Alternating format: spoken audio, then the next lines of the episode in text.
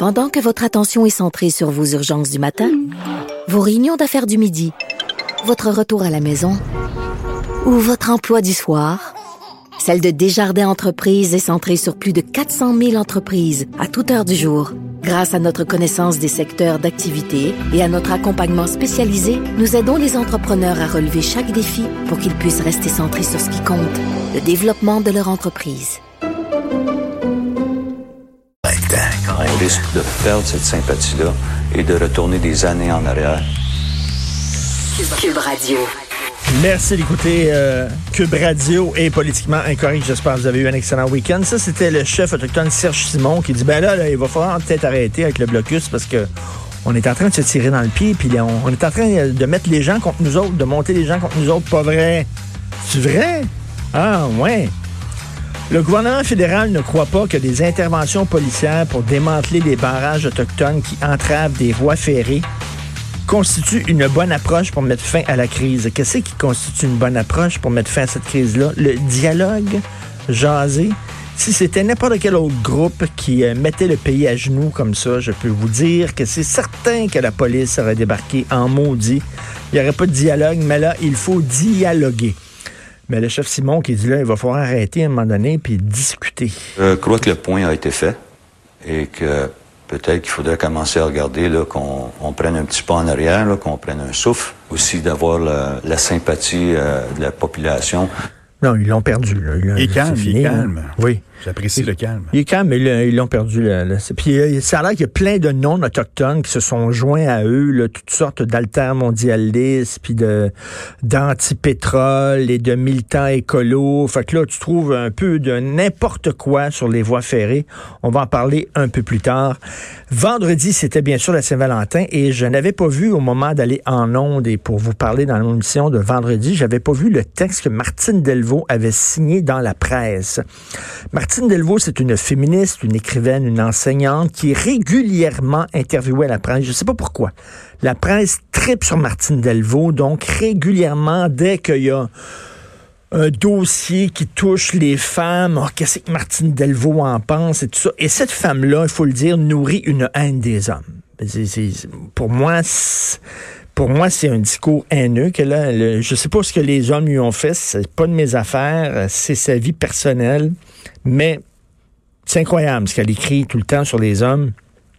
Elle aime pas les hommes. Et euh, là, elle a écrit un, un, texte sur la Saint-Valentin. Et euh, le titre, c'était Est-ce que les hommes sont capables d'aimer? C'est ça, je crois. Euh, il faut aimer les femmes. Ah oui, ça s'appelle Il faut aimer les femmes. Euh, J'écris là-dessus ma chronique aujourd'hui dans le journal, mais je vais vous citer des extraits du texte de Martine Delvaux. Euh, devant les cartes de souhait, parce qu'elle parlait de la Saint-Valentin, devant les cartes de souhait, les paillettes et les cœurs, les images de couple hommes et femmes enlacés, devant les je t'aime mon amour pour la vie, je me demande si vous nous aimez assez pour vous arrêter de parler deux minutes et nous écouter. Parce qu'effectivement, les hommes n'écoutent pas les femmes. On fait rien parler, parler, parler. On s'en fout des femmes totalement, on les écoute pas. Pour vous intéresser vraiment aux phrases qu'on met ensemble, aux opinions qu'on formule, aux jugements qu'on pose sur notre monde, on s'en fout, les hommes, on sait bien les, opinions des femmes. Devant les restaurants qui affichent complet parce que c'est le soir de la Saint-Valentin, je te sors ma belle, je, je me demande ce que ça veut dire pour vous de prendre ce repas avec nous. Qu'est-ce qu'on fait ce soir? En posant le geste rituel de partager des plats et du vin. Est-ce que c'est bien l'amour qui, est célébré?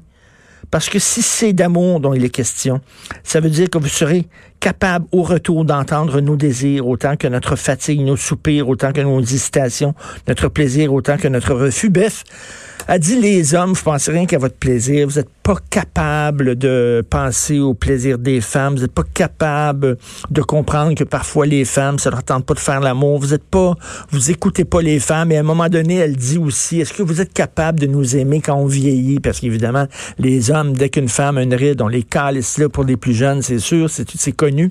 Elle met tous les hommes dans le même paquet. Il y en a pas un qui euh, trouve, euh, qui trouve justice à ses yeux. Et c'est vraiment, c'est vraiment n'importe. C'est un discours haineux. Comment ça se fait qu'on publie ce genre de texte-là? Imaginez si, on parlait, mettons, euh, des Noirs a des hommes. Imaginez si on parlait des musulmans. Je sais pas, c'est un texte où c'est de l'amalgame. Ils mettent tous les hommes dans le même panier. Puis, ah ouais, donc, vous n'êtes pas capable. Êtes-vous vraiment capable de nous aimer, de nous écouter, etc.